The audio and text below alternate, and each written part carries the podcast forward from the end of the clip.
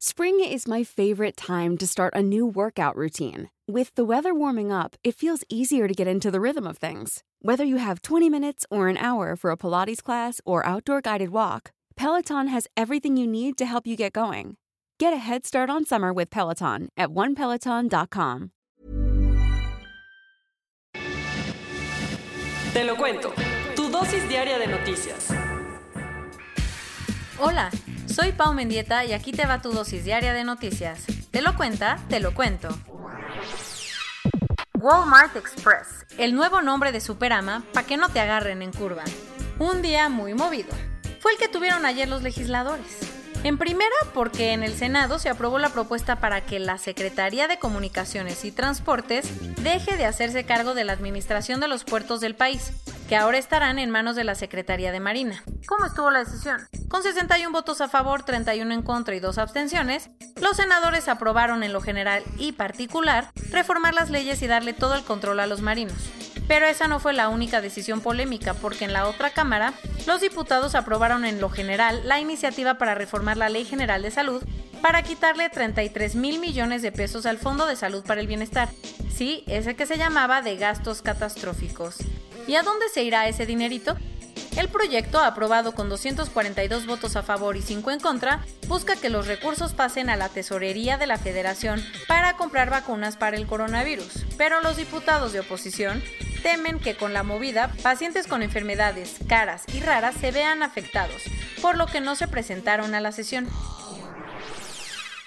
La hermana república. El pleito entre López Obrador y los gobernadores de la Alianza Federalista está con todo, luego de que los govers dijeran que tal vez ya no le mandarán tanto dinero a la federación. Los gobernadores de oposición que formaron la Alianza Federalista, los que se salieron de la CONAGO, están enojadísimos por el recorte que le hará el gobierno a su presupuesto del próximo año. Así que algunos, como Enrique Alfaro de Jalisco y el Bronco de Nuevo León, dijeron que le tomarían la palabra al presidente y harían una consulta popular para ver si se salen del pacto federal y dejan de mandarle tanto dinero al gobierno central. ¿Qué dijo AMLO? Que está bien que quieran hacer sus consultas populares, pero que si se ponen a hacer cuentas reales, al final los gobiernos estatales le quedan debiendo al gobierno federal, así que les pidió que no vengan a decir que el gobierno no les da lo que les toca. Por su parte, los gobernadores dijeron que nunca han querido fragmentar al país y que solo están buscando fortalecer el federalismo. Fuego amigo.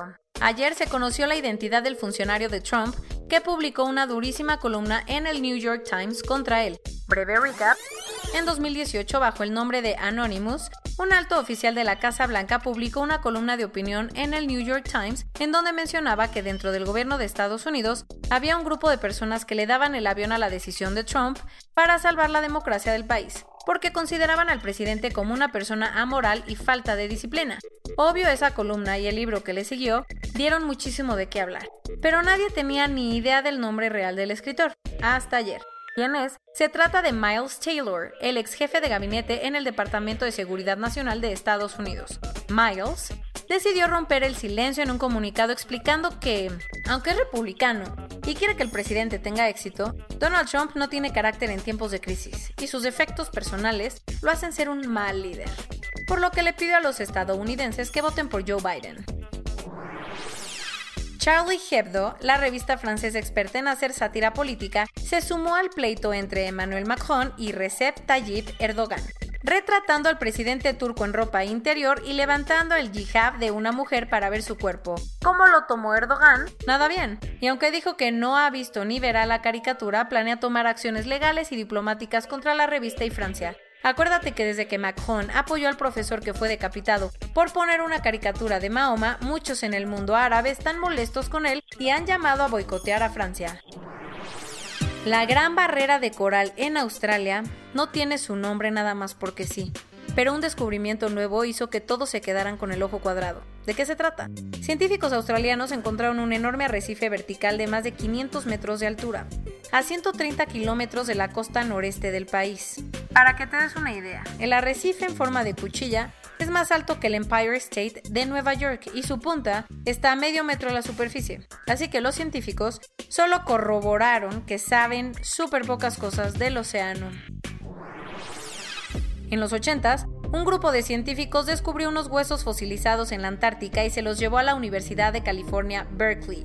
En 2015, un estudiante se obsesionó tanto con ellos que empezó a investigarlos y ayer presentó sus hallazgos. ¿Cuáles son? Los huesos de las aves prehistóricas pertenecen al grupo de los Pelagomythid, conocidos como dientes huesudos por su enorme pico con filosos dientes. Lo más impresionante es que con la investigación, los paleontólogos creen que podrían estar frente al ave voladora más grande que haya existido, ya que la envergadura de sus alas era mayor de 6 metros. Coronavirus global en el mundo.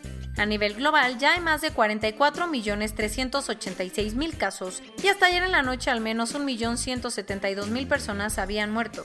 En México, 906.863 personas se han enfermado de COVID-19 y desafortunadamente 90.309 han muerto. Con todo y que los contagios siguen creciendo en la Ciudad de México, los fieles de San Judas se lanzaron a la iglesia de San Hipólito en la capital para festejar el Día del Santo.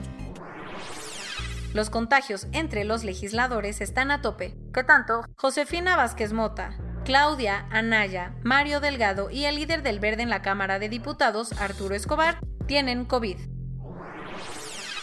Desde el viernes, Jalisco empezará a aplicar el botón de emergencia, un mecanismo para restringir los horarios y actividades en lugares públicos. De acuerdo con el INEGI, en el primer semestre del año las incineraciones en los panteones públicos de todo el país aumentaron 76.8% frente al mismo periodo del año pasado. Emmanuel Macron anunció ayer una nueva cuarentena de cuatro semanas en Francia para intentar frenar la propagación del virus. Y en Alemania también están tomando medidas drásticas porque Angela Merkel anunció que los bares, cines, teatros, gimnasios y albercas del país van a cerrar. En donde están viviendo todo lo contrario es en Melbourne, porque tras 111 días las autoridades australianas levantaron uno de los confinamientos más largos de todo el mundo. Y esto es todo por hoy. Nos vemos mañana con tu nueva dosis de noticias. Pau Mendieta se despide.